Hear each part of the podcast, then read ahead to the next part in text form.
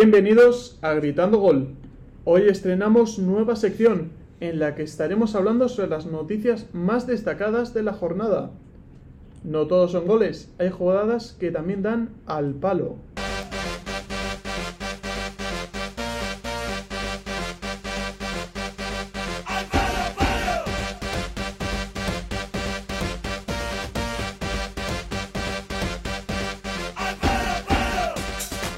Y este es el nombre de la nueva sección, Al Palo. Estoy aquí con Guillermo Ferro que nos va a explicar. Bueno, sí, esta nueva sección pues es una sección con más de charla, una tertulia, eh, más dinámica, más, esperemos que sea más divertida. No solamente el, pues el repaso de los hechos, de, las, de los goles y de la jornada, que es como solemos estar subiendo, sino que esta será más pues, para las noticias más destacadas de la jornada o de, esa de la semana pues ir hablándolas y pues tener una, charla. Eh, así como los repasos de la jornada suelen subirse el día siguiente a que concluya la jornada, normalmente los martes, pues esto seguramente se suba los jueves, a pesar de que este empezará subiéndose hoy mismo martes, ya que esta semana no habrá repaso de la jornada, puesto que la jornada acaba el jueves y no se subirá esta semana. Eh, la, para empezar, este, este nuevo, esta nueva sección, pues tendremos tres noticias de las que hablaremos y empezamos con una mm, que no nos gustaría tener que dar, una noticia triste que pues la ha afectado mucho hoy mismo el mundo del fútbol, porque hoy, martes 18 de enero, ha muerto don Paco Gento.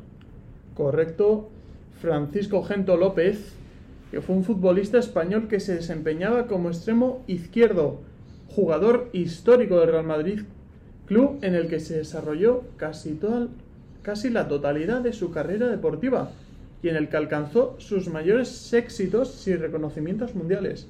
Bueno, Paco Gento nace en 1933 en Guarnizo, Cantabria, y allí comienza en el club cántabro El Astillero y acabaría en el Rayo Cantabria, el filial del Racing Club de Santander, donde jugó un año hasta ser fichado por el Real Madrid en 1953. Tenemos que contar que Paco Gento tiene en su palmarés la friolera de seis Copas de Europa, siendo el máximo. el Joder, ¿qué más tiene? ¿Qué más Copas de Europa tiene? 12 eh, ligas, que me suena que también es la persona con más ligas en la historia y una Eurocopa, la primera para España de 1964. Y más tarde como entrenador estuvo en varios equipos españoles como puede ser Real Madrid Castilla, el Castellón, Valencia, entre otros. Granada. No, se nos va Paco Gento, una leyenda viva de... Bueno, una leyenda del, del fútbol español que pues tristemente hoy ha fallecido a sus 88 años y pues desde aquí, desde Gritando Gol, queríamos eh, dedicarle uno, pues unos segundos, unos minutos, pues para hablar de su carrera y para recordarle. Eh, estará siempre en nuestra memoria, en la memoria de los aficionados españoles y sobre todo del Real Madrid, a los que queremos mandar nuestro pésame, tanto a ellos como a su familia. Descanse en paz, don Paco Gento. Correcto. Vamos a seguir con la siguiente noticia es una noticia más positiva, una, eh, una, noticia pues que sí que nos gustan dar, que son premios. Eh, en, la, en el día de ayer se dieron los premios de Best que entrega la FIFA a los mejores jugadores, entre otros premios, del año. El mejor jugador del mundo de la temporada pasada para la FIFA fue Robert Lewandowski el futbolista del Bayern, el delantero polaco, superó a Messi y Salah, que eran los otros dos nominados, y se llevó este galardón. Eh, mucha gente decía que se pedía para Robert Lewandowski el balón de oro, que se llevó finalmente Leo Messi. Pero en esta ocasión, pues intercambiaron los roles y fue eh, Robert Lewandowski quien eh, recibió el premio. Aparte del premio al mejor jugador, también se dio el premio a la mejor jugadora. Y aquí no hubo cambio de roles. Aquí la que fue ganadora del balón de oro femenino, pues también se llevó el premio de Best eh, de categoría femenina. Alexia Putellas, la jugadora del Barça y de la selección española. una jugadora que pues sigue llevando al fútbol femenino y al fútbol femenino español sobre todo a lo más alto y pues que se le está reconociendo como yo creo que es debido. Correcto. Además de esto hubo distintos premios. Eh, hubo fue una, una, buena noche para los aficionados del Chelsea que vieron como el, su entrenador Thomas Tuchel recibía el premio al mejor jugador, al mejor entrenador, perdón. Pero no solo eso, sino que la entrenadora del Chelsea femenino, Emma Hayes, también recibió el premio a la mejor entrenadora en categoría femenina. Y además, también en la portería, Edouard Mendy, el portero senegalés del Chelsea también, recibió el premio al mejor portero. La mejor portera para la FIFA fue Christiane Endler, la jugadora del Olympique de Lyon y también de la selección chilena. Eh, después eh, se dieron también los premios, los mejores 11, tanto de categoría masculina como femenina. En la femenina, pues Christine Endler estuvo en portería y después eh, también recibieron el galardón bronce Ren, Renard, Bright, Eriksson, Vanini, Joyd, Bonanesa, Bonansea, Midema, Marta y Alex Morgan. Es curioso que la mejor jugadora, la ganadora del premio de Best, Alexia Putellas, no entre en este 11, ¿no, Hitor? Sí, la verdad que quizás por dar reconocimiento a otras jugadoras, ¿no? Ya le hemos dado el de Best vamos a dárselo a otro, como también pasa en el 11 masculino con Eduard Mendy, el portero del Chelsea. Sí, es verdad que Eduard Mendy no entra en el 11 masculino, ya sí lo hace Donnarumma, que le siguen en defensa Alaba, Rubén Díaz y Bonucci, Jorginho, Kanté, De Bruyne en el centro del campo y en ataque Cristiano Ronaldo, Haaland, Lewandowski y Leo Messi. Eh, sí que es cierto que pasa lo mismo. Eh, la ganadora del premio pues no está en el 11 de los mejores jugadores femeninas y el ganador del premio al mejor portero no está como portero en el mejor 11. Pero yo creo que sí que es eh, cierto que a Donnarumma pues quizá le querían reconocer esa gran Eurocopa y pues la han decidido poner en este 11 y no poner a Mendy que ya había recibido el al mejor portero.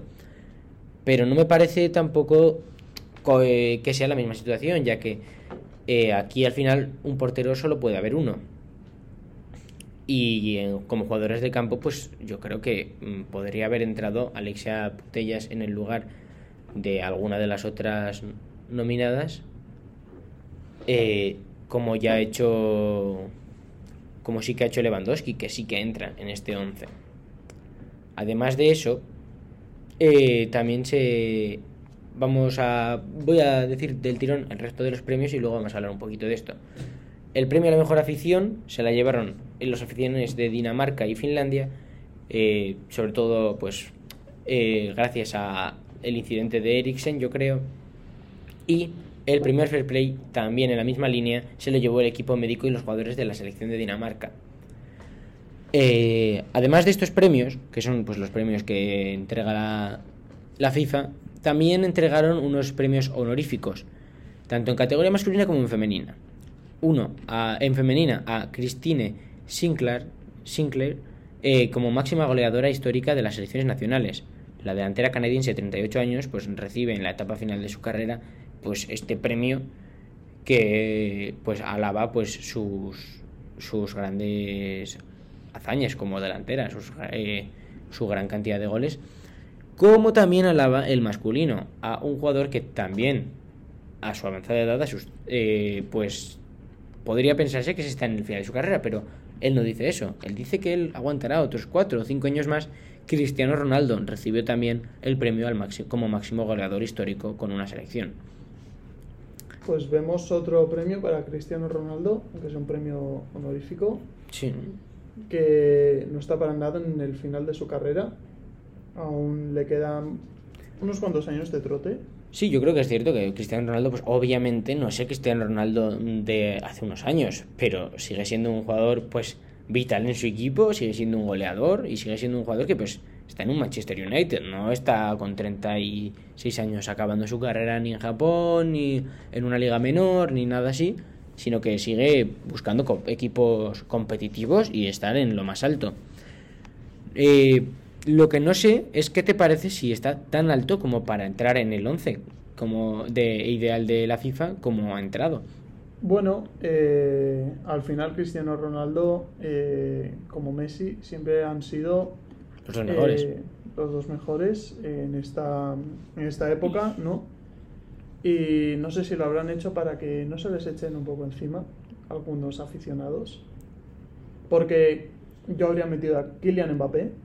Creo que ha desempeñado un papel bastante mayor que, que estos dos que acabo de mencionar. Pero bueno, no lo hago yo, lo hace. sí, bueno, pero que quizá Mbappé no. A Mbappé se le critica mucho que no, no hizo una buena Eurocopa, después pues tampoco ganó la Champions con el PSG. Al final sí que es cierto que se queda mucha gente fuera. También hay muchos jugadores que pues quizá pensar que la gente piensa que podrían haber entrado. Pues por ejemplo, habrá quien no le cuadre tampoco Bonucci en el 11 o Alaba incluso, hay gente, aunque sí que es cierto que la temporada de Alaba ha sido muy buena. Pero bueno, al fin y al cabo, tú, haciendo una valoración general, ¿crees que son justos, crees que, que son justos los premios o no? Y si no, ¿cuál habrías cambiado tú y a quién se lo habrías dado?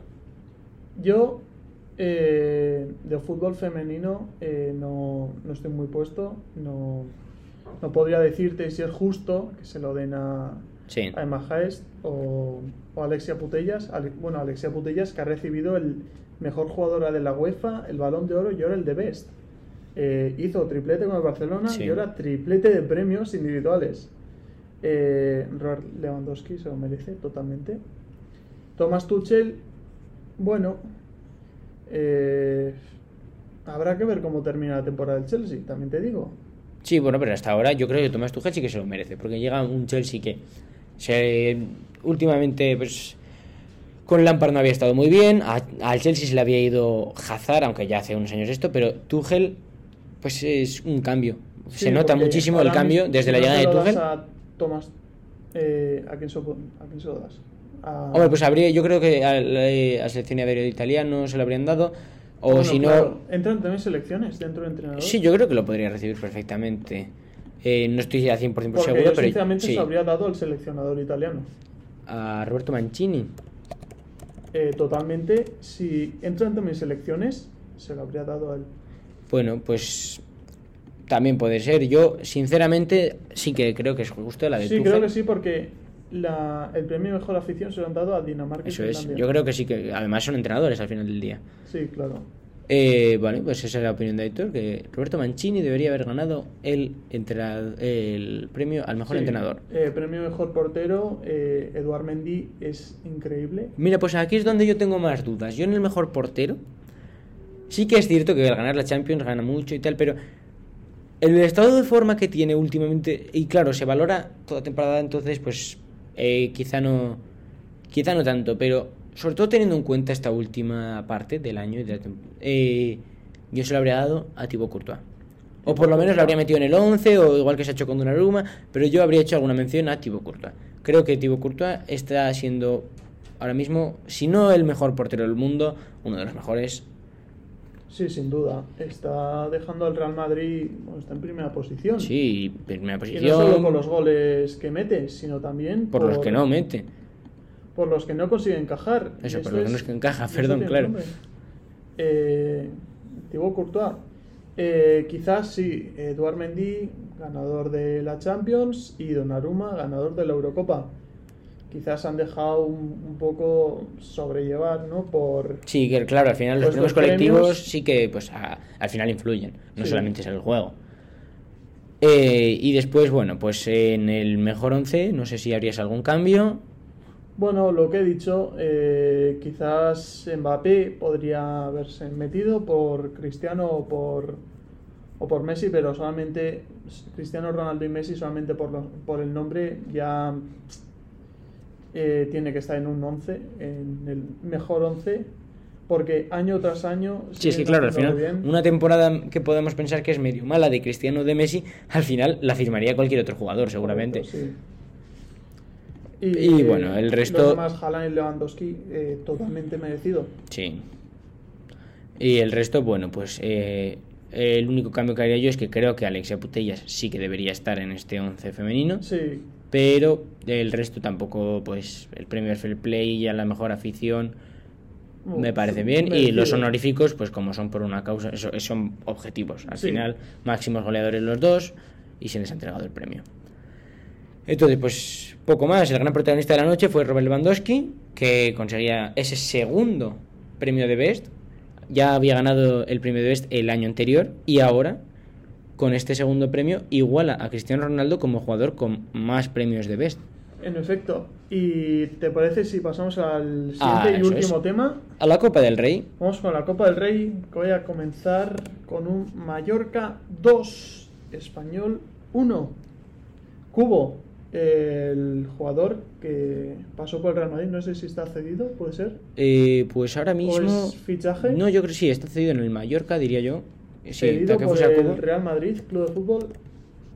Eh, marcó en el minuto 32 eh, Abdón Prats también, mallorquí, en el minuto 60 y Puado que no pudo hacer nada por eh, un solitario gol de Puado que ahí se quedó y finalmente una expulsión de Adrián Pedrosa en 90 más 7 que no he visto la jugada, no sé. No, Adrián, pues hay una expulsión al final del partido que no, no influye mucho, simplemente pues eso, ensucia un poquito la, la salida del español de esta Copa del Rey.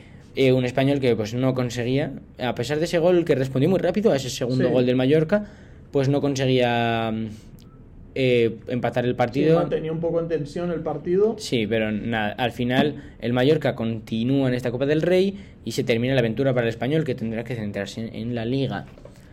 El siguiente partido también lo ganó, bueno, no lo ganó, también se clasificó un equipo de primera, pero con un empate a cero en el que no consiguió marcarle ni un solo gol al Sporting de Gijón. Estamos hablando del Cádiz. Ese Sporting 0, Cádiz 0, se tuvo que ir a los penaltis.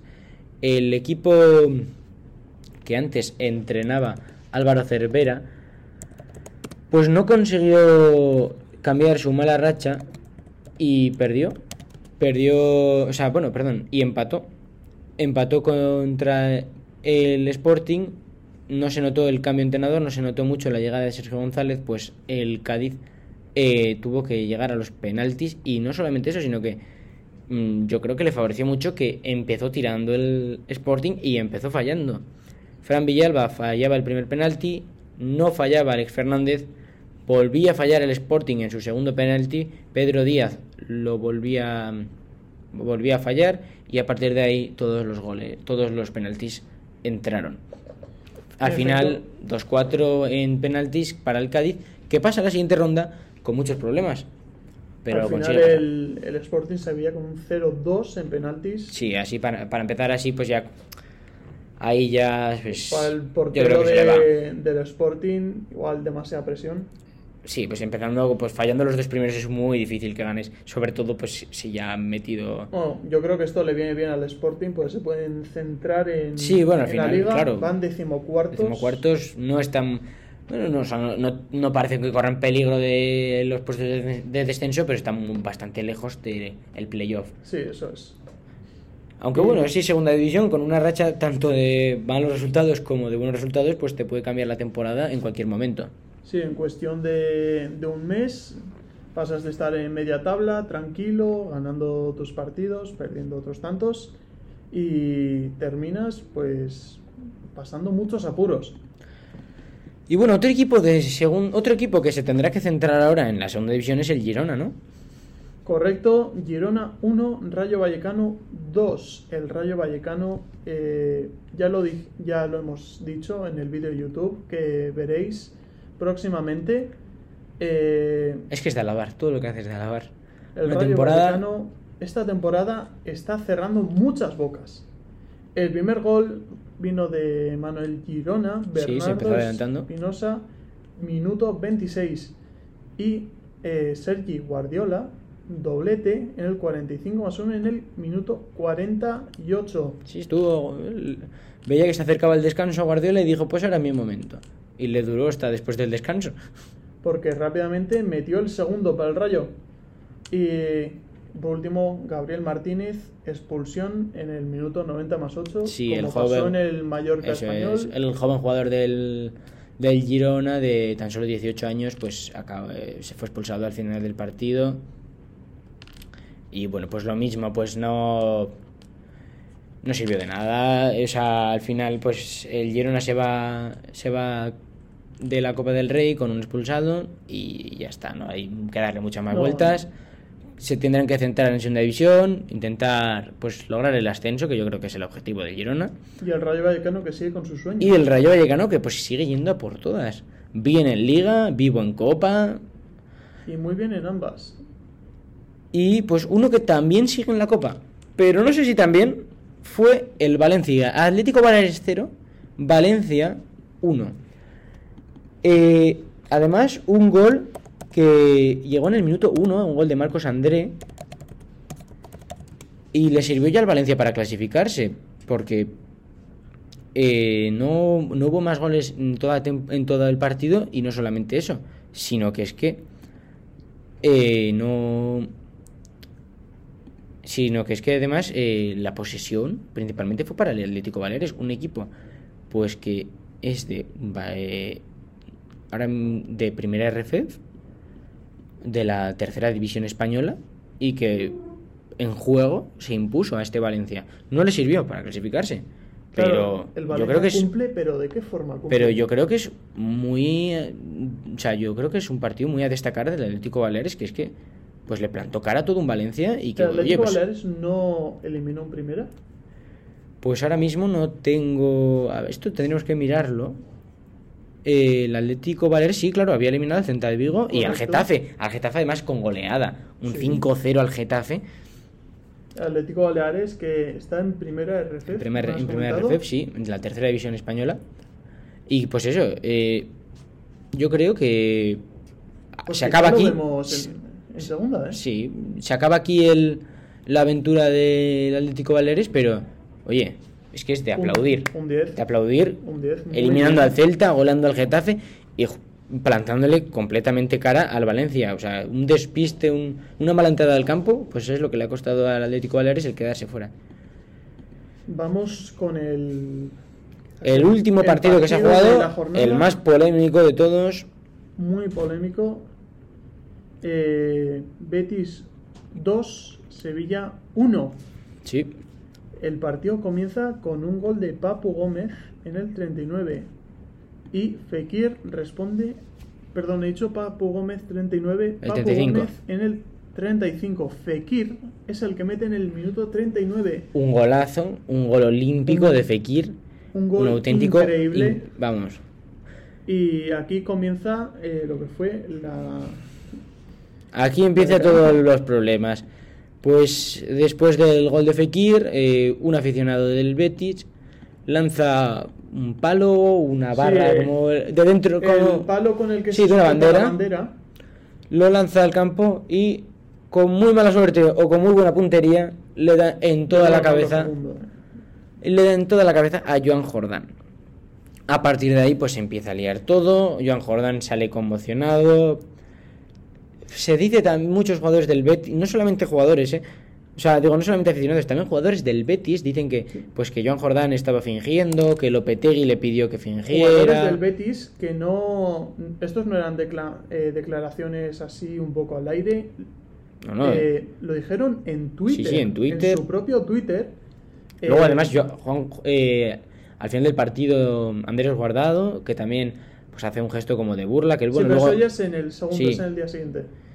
bueno, pues eso eh, yo creo que sobra completamente. Sí que, pues, y quizá... mí, sinceramente, me pareció bastante gracioso.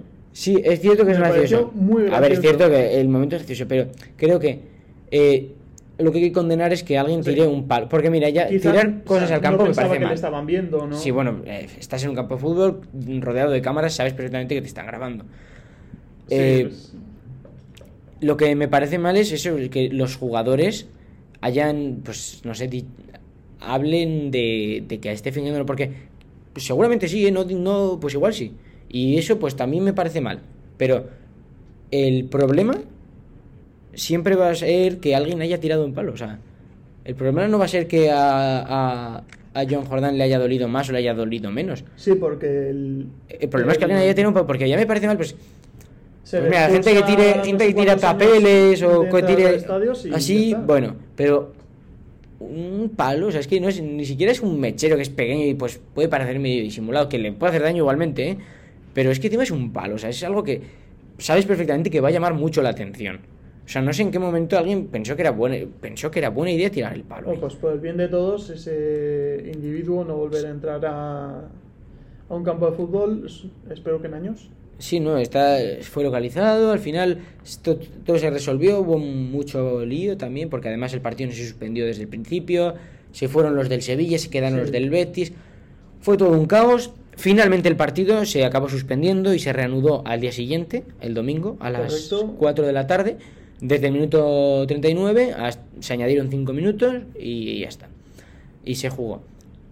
Gol de Canales, el 73, que le daba el triunfo al Betis. Y también me gustaría comentar, no sé si viste la rueda de prensa de Julen Lopetegui. Sí, muy enfadado, yo creo que con razón. Pero lo que creo que no tenía razón Julen Lopetegui eh, fue, estoy seguro de que estaba encendido, de que estaba súper enfadado. Por supuesto, por supuesto. Y dijo alguna cosa que no, no debería haber dicho. No sé si lo escuchaste. Sí, pero no sé a qué... Cuando comparó lo de Joan Jordan con mujeres sufren violencia de género, creo que se metió en unos terrenos. Sí, que es cierto que, igual no hizo las mejores comparaciones, sí que es cierto que no entró. Que al final pues lo dicen caliente y es lo que hay, pero creo que tenía toda la razón. Creo que si. O sea, si vemos lo que dice, es que tiene la razón. Al final, Joan Jordán no ha podido jugar el partido. Y. Pues eh, es que sale perjudicado el Sevilla. Es. Eh, repito, seguramente si los futbolistas del Betis dicen que le oyeron a Lopetegui decirle a Joan Jordán que se tirase, pues seguramente fuese verdad. Que quizá también, oye, igual, igual no, en las imágenes se le veía a Julen Lopetegui cogiéndole los brazos. Eso, pero igual más que por perder tiempo o por eh, parar el partido, Lopetegui lo decía por la salud de su jugador. También puede ser eso. Sí. También le, igual le decía, oye, si te duele, aunque sea un poco, es un golpe en la cabeza, tú para. O sea, tírate y que se pare esto. Yo, eh, sí, por lo que digo, lo que quieres jugar. Lo que digo, me parece que todo lo que hay que condenar es ni al Betis, ni al Sevilla, ni a Lopetegui, ni a Joan Jordán, sino a los aficionados, al aficionado, los aficionados no tampoco, perdón, al aficionado en concreto que tiró ese palo. Sí, no. Y yo creo, o sea, mm, porque ese es el causante del problema. Eh, todo lo demás, pues es, lo podía haber hecho mejor, podía haber reaccionado de otra manera, todo lo que tú quieras.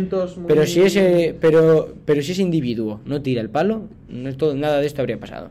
Y quizás el Sevilla ha continuado, quién sabe. En ese caso, no digamos eso, porque en ese caso igual el que tiró el palo pensará, estará contento con cómo ha terminado esto.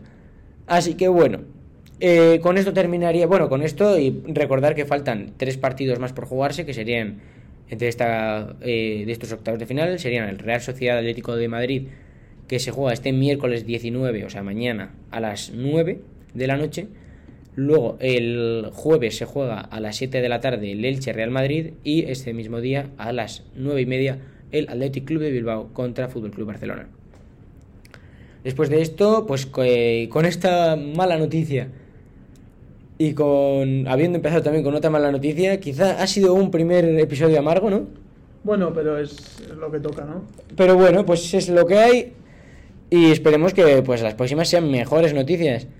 Eh, que os contaremos en el próximo eh, capítulo de Al Palo, aquí en el podcast de Gritando Gol. Muy buena semana a todos y nos vemos en el próximo capítulo. Adiós.